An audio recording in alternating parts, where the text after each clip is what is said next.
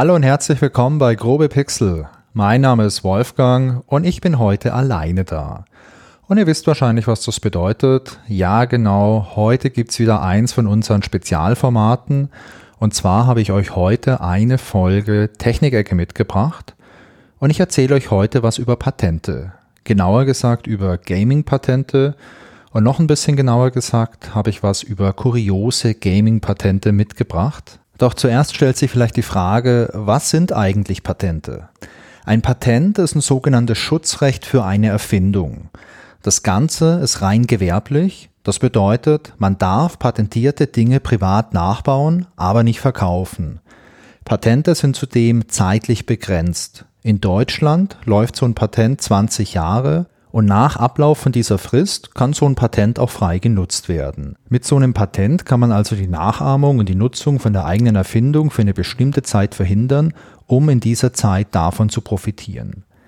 Es gibt den Standpunkt, dass Patente die Innovation fördern, denn wenn es bereits ein Patent gibt, dann kann das dazu motivieren, eine alternative Methode zu entwickeln. Dieser Effekt ist aber nicht abschließend geklärt und es gibt natürlich auch das andere Argument und das sagt, dass bestimmte Patente die Forschung ausbremsen. Ich finde, da gibt es ein ganz gutes Beispiel und zwar die Motion Controller für die Nintendo Wii, für die Sony PlayStation und für die Microsoft Xbox. Für die Wii gab es ja damals diese Controller, die integriert so ein Beschleunigungsmesser drin hatten und die konnten einfach messen, hey, wie wird das Gerät gerade bewegt und da konnte man dann halt entsprechend ein Steuersignal abgreifen. So ähnlich wie wenn ihr heute mit eurem Handy irgendwie so eine Bewegung durchführt und damit irgendwas steuert. Für die Sony PlayStation gab es dann diese Move Controller. Das waren so leuchtende Kugeln und die wurden dann getrackt von einer Webcam, die man sich an den Fernseher dran geklippt hat und diese Cam, die hat man dann auch in die Playstation eingesteckt. Und das war irgendwie ein ganz schön großer Quatsch, mit diesen leuchtenden Dingern da vom Fernseher zu hantieren. Ich habe die damals gehabt und so richtig cool fand ich die irgendwie nie, aber ich hatte halt eine Playstation. Und last but not least fällt mir dann noch das Kinect-System für die Xbox ein. Das war ja auch eine Kamera, die hatte ich dann durch das Kamerasignal getrackt vor dem Fernseher.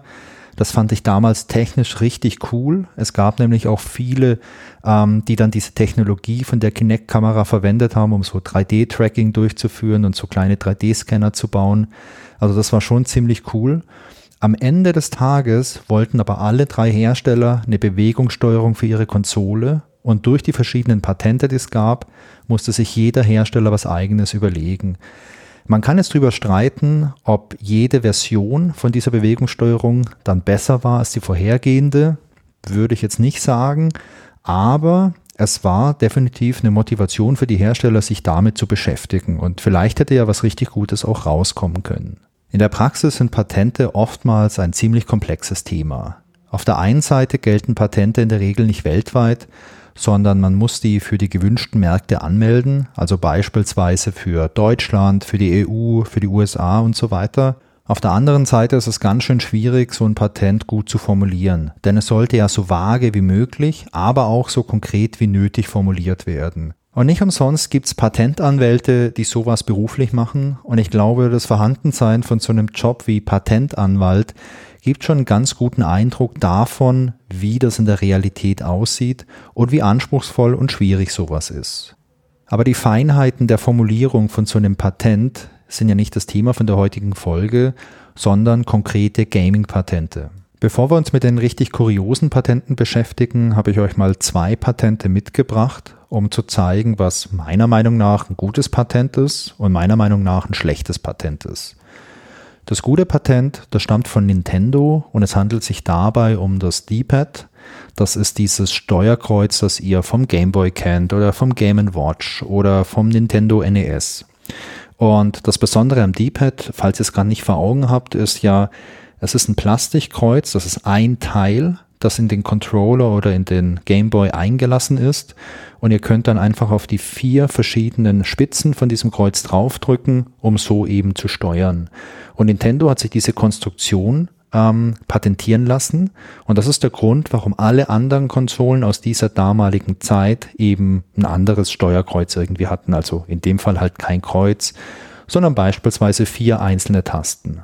Ich finde, das ist ein gutes und auch nachvollziehbares Patent, denn Nintendo hat jetzt nicht gesagt, hey, wir patentieren uns jetzt jede mögliche Art, wie man ein Spiel steuert oder wie ein Controller funktioniert, sondern man hat sich jetzt beim Controller einen Aspekt rausgepickt, hat sich vielleicht vorher Gedanken gemacht, was eine gute Usability ist, wenn man da jetzt irgendwie den Daumen drauflegt auf dieses D-Pad, dann kann man da vielleicht besonders angenehm steuern. Also ich habe viele, viele Stunden am Gameboy verbracht. Ich fand das immer sehr, sehr angenehm und ähm, deswegen hat man es damals patentiert. Das Patent, das wurde 85 angemeldet, das lief dann 2005 aus. Und wie gesagt, das ist der Grund, warum alle anderen Konsolen aus dieser Zeit eine andere Form von so einer Steuerung haben. Also beispielsweise mit vier einzelnen Tasten.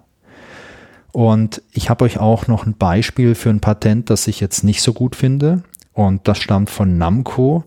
Und Namco hat sich damals, ich sag mal, Minigames im Loading Screen patentieren lassen.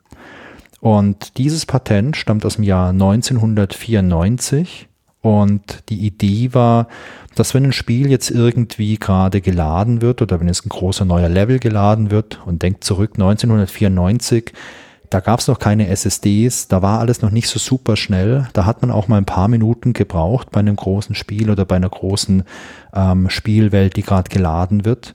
Und das Patent von Namco sagt, hey, die Zeit nutzen wir, bevor das eigentliche Spiel oder bevor die eigentlichen Spieldaten geladen werden. Da laden wir ein kleines Minigame und dann kannst du als User einfach schon ein kleines bisschen spielen und dir die Zeit vertreiben, bis das große Spiel fertig geladen ist. Und dieses Patent das wurde ziemlich allgemein gehalten und viele Kritiker sagen, das war viel zu allgemein und es ist eigentlich eine Unverschämtheit, dass das überhaupt durchging, dieses Patent. Und das Patent sorgte dann dafür, dass niemand anders irgendeine Art von Interaktion in so einem Ladebildschirm eingebaut hat. Denn die Leute hatten halt Angst, dass sie dann verklagt werden, dass es dann halt teuer wird, weil sie dieses Patent eben verletzen. Und dieses Patent führte dann halt nicht zu mehr Innovation, sondern bremste diese komplett aus. Und das Patent, das lief 2014 aus. Das bedeutet, in aktuellen Spielen kann es durchaus irgendwelche Interaktionen geben, wenn es einen Ladebildschirm gibt. Also frag mich natürlich jetzt, was für Spiele ihr aktuell spielt, die so einen langen Ladebildschirm haben. Aber man kann ja auch ein bisschen weiterdenken. In der heutigen Zeit kann es ja auch sein, dass ich mir aus irgendeinem Online-Store ein großes Spiel runterlade und das Spiel lädt jetzt erstmal ein paar Gigabyte runter, dann kann ich vielleicht schon irgendwie ein bisschen was spielen oder mir meinen Charakter irgendwie schon mal zusammenwürfeln bei einem Rollenspiel und im Hintergrund wird der Rest noch runtergeladen. Das könnte vielleicht ja auch in diese Richtung gehen. Und wie gesagt, das Problem an dem Patent ist, dass halt gar nicht so ganz genau beschrieben wird, was eigentlich hier ein Spiel ist. Was darf man, was darf man nicht, was wird durch dieses Patent geschützt. Also wenn ich jetzt ein kleines Jump'n'Run-Game lade und das ein bisschen spiele, ist das ein Spiel? Ja, wahrscheinlich schon. Wenn ich mir jetzt interaktiv irgendwelche Statistiken von meinem bisherigen Spiel anzeige und da vielleicht äh, ein bisschen interaktiv was dran verändern kann, ist das schon ein Spiel? Ich weiß es nicht. Und das macht es halt sehr, sehr schwierig bei diesem Patent. So viel zur Einführung zum Thema Patente. So, und jetzt geht's ans Eingemachte. Ich habe euch nämlich einige richtig spannende, kuriose und vielleicht auch ein bisschen absurde Sachen mitgebracht. Nummer eins ist das Nintendo Phone. Heute sind Handys ja eine beliebte Spieleplattform. Aber das war nicht immer so. Es gab nämlich Zeiten, in denen spielte man nur Snake auf dem Handy. Ich habe beispielsweise damals ein Nokia 5110 gehabt und da habe ich ziemlich viel Snake gespielt. Das mobile Gaming auf den Handys hat dann aber eher so Ende der 2000er richtig Fahrt aufgenommen. Denn zur Erinnerung, das erste iPhone erschien 2007 und Android erschien 2008. Und es gab zwar schon vorher verschiedene mobile Plattformen, beispielsweise Symbian. Symbian war eine Betriebssystemplattform, die lief auf vielen Nokia-Handys, da gab es auch Spiele.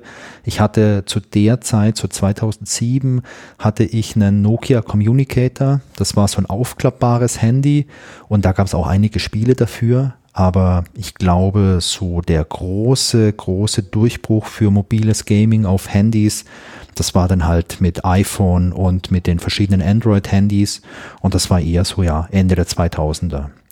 Aber mobile Spielen gab es natürlich auch schon viele, viele Jahre früher, Beispielsweise mit dem guten alten Game Boy. Hört euch dazu gern mal unsere Folge Nummer 6 an.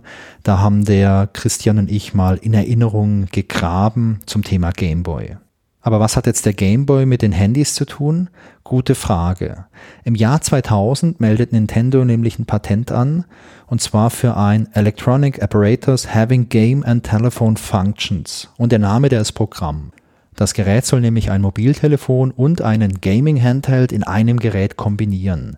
Laut Patentschrift sollen eine Phone-CPU und eine Game-CPU enthalten sein und das Gerät, das soll bei Anrufen das Spiel automatisch pausieren, nach dem Telefonat soll das Spiel dann wieder ähm, automatisch gestartet werden und es klingt irgendwie ganz modern. Optisch wirkt das Telefon wie so ein klassisches Handy aus den 2000ern, also wie beispielsweise das von mir angesprochene Nokia 5110. Aber zwischen dem Display und dem Nummernblock sind verschiedene Bedienelemente vorhanden, die man vom Gameboy her kennt. Und zwar so ein D-Pad und eine A- und B-Taste. Und in den Patentzeichnungen, da kann man auch so ein Mario-artiges Spiel sehen und das sieht ganz cool aus. Man sieht hier auch ein Yoshi beispielsweise. Und ich glaube, dass das echt cool gewesen wäre und ich finde es super schade, dass das nie erschienen ist.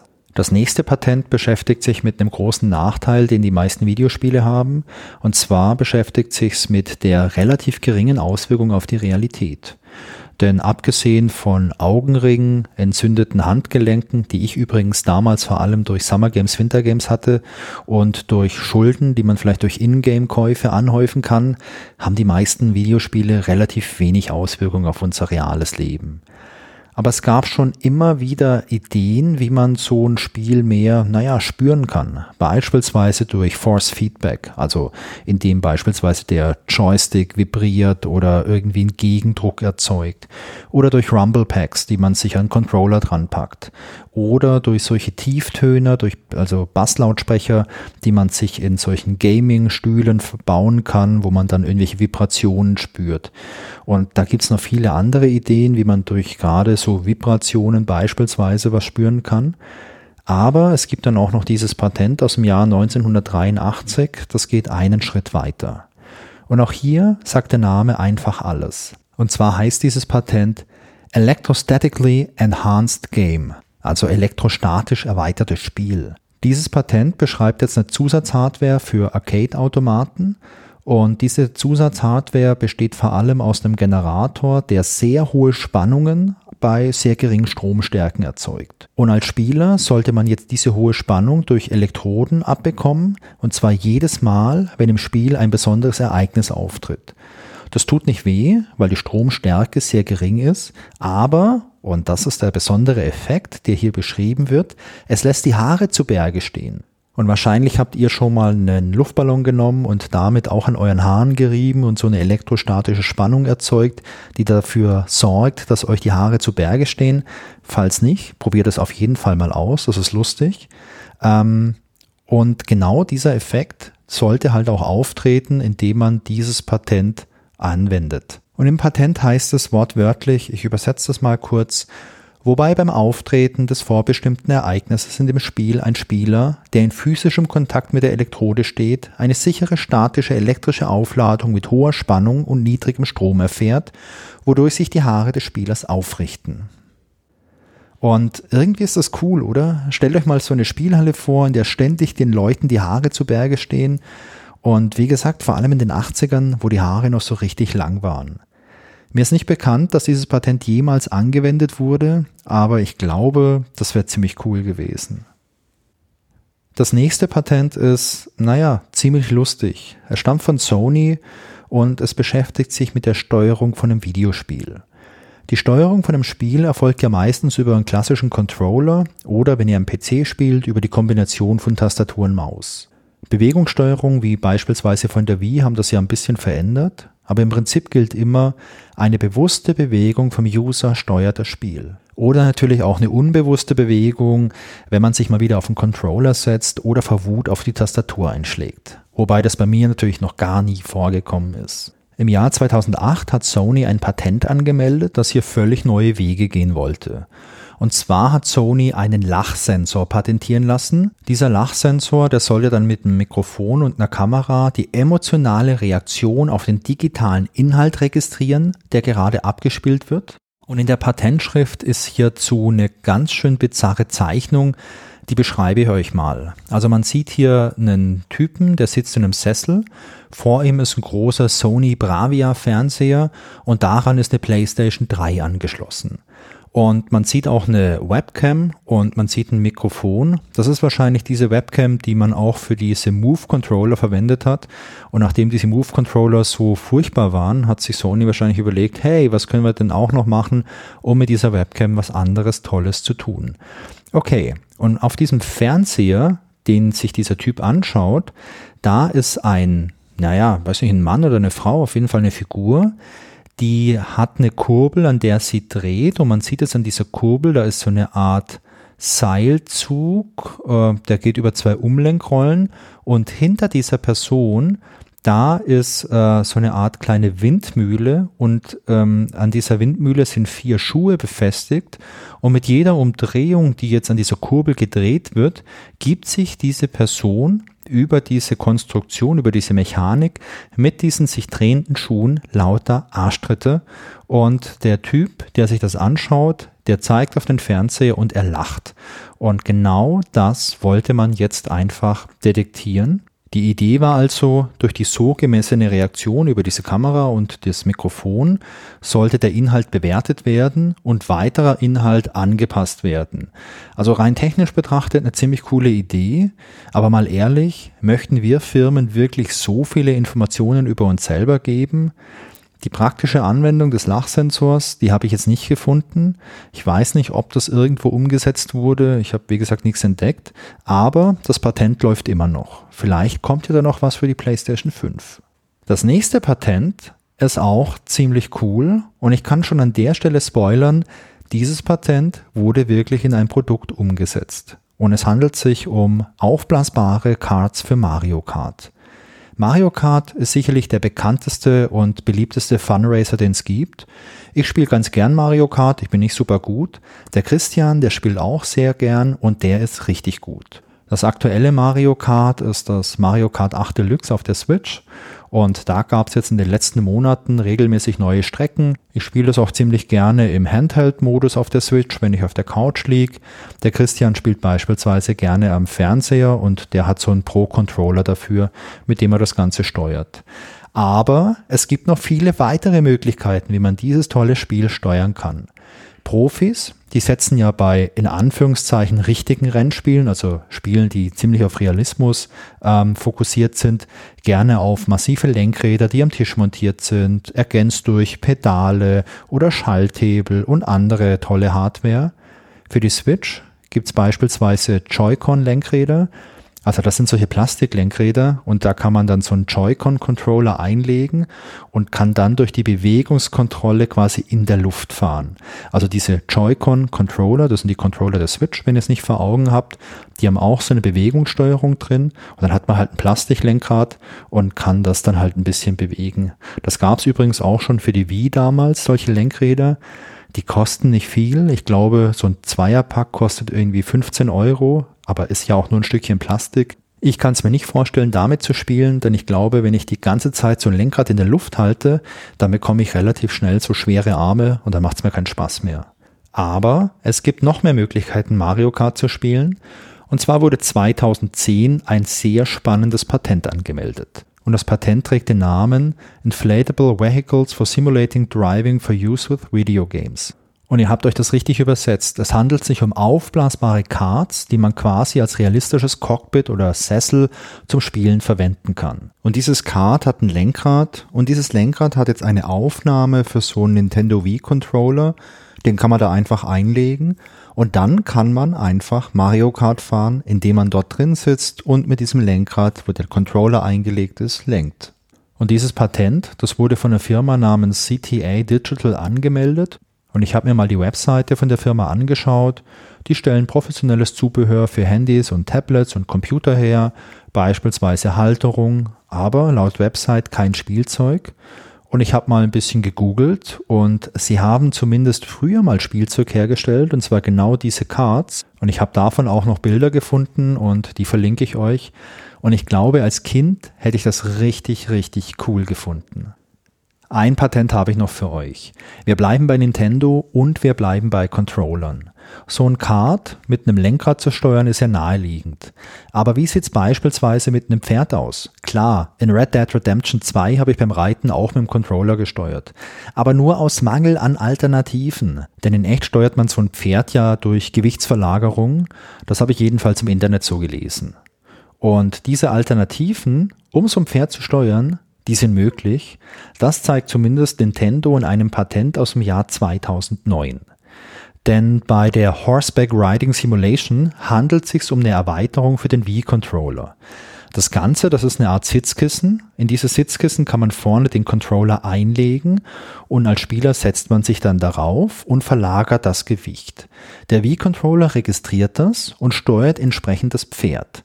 Es ist also gewissermaßen die erste und mir einzig bekannte Möglichkeit, ein Spiel auch mit dem Hintern zu steuern. Also abgesehen davon, wie ich es vorhin schon mal ganz kurz angemerkt habe, wenn man sich jetzt versehentlich auf den Controller draufsetzt. Leider wurde dieses großartige Patent von Nintendo niemals in ein richtiges Produkt umgesetzt. Wirklich schade. Kommen wir zum Fazit für die Folge. Patente sind ein spannendes und heiß diskutiertes Thema. Zum einen, weil man durch Patente so ein bisschen einen Einblick darin bekommt, was Firmen als so innovativ ansehen, dass es patentiert wird, also beispielsweise der Reitsimulator von Nintendo. Zum anderen finde ich Patente aber auch spannend, weil ähm, es wirklich eine Kunst ist, eine Idee so zu formulieren, dass man die wirklich auch patentieren kann. Ich glaube, dass Patente durchaus was Gutes haben und ich glaube, dass Patente auch die Innovation fördern können. Aber dafür müssen die auch richtig gut dosiert sein. Denn ich finde, das Beispiel von äh, Namco mit diesen Minigames zeigt, dass sie halt auch genau das Gegenteil bewirken können. Deswegen ähm, ist es gut, dass man viel darüber diskutiert und ich glaube, dass wir auch gerade im Spielebereich durch Patente sicherlich auch tolle neue Entwicklungen bekommen ähm, die halt niemals entwickelt worden wären, wenn ein Patent das nicht erforderlich gemacht hätte. Aber man muss natürlich auch aufpassen, es gibt auch im Spielebereich irgendwelche Patenttrolle, die nur versuchen, durch Patente Leute abzuzocken und das ist im Spielebereich genauso blöd wie überall anders. So, noch ein bisschen Werbung in eigener Sache. Wenn euch kuriose Patente interessieren, dann hört doch auch mal in Digitale Anomalien rein. Das ist mein anderer Podcast. Da spreche ich über Technikgeschichte und Kuriositäten aus der Technik. Und in Folge Nummer 63 beschäftige ich mich da auch mit verschiedenen kuriosen Patenten. Und das war's für heute. Wenn ihr Feedback habt, dann freuen wir uns auf eine E-Mail von euch. Ihr erreicht uns unter feedback at grobepixel.de. Außerdem sind wir noch auf Instagram vertreten, auf Mastodon und wir haben einen eigenen Discord-Server. Und bei Discord freuen wir uns immer über neue Gesichter. Die ganzen Links findet ihr in den Show Notes oder auf unserer Website unter grobepixel.de. Wir hören uns bald wieder. Bis bald. Tschüss.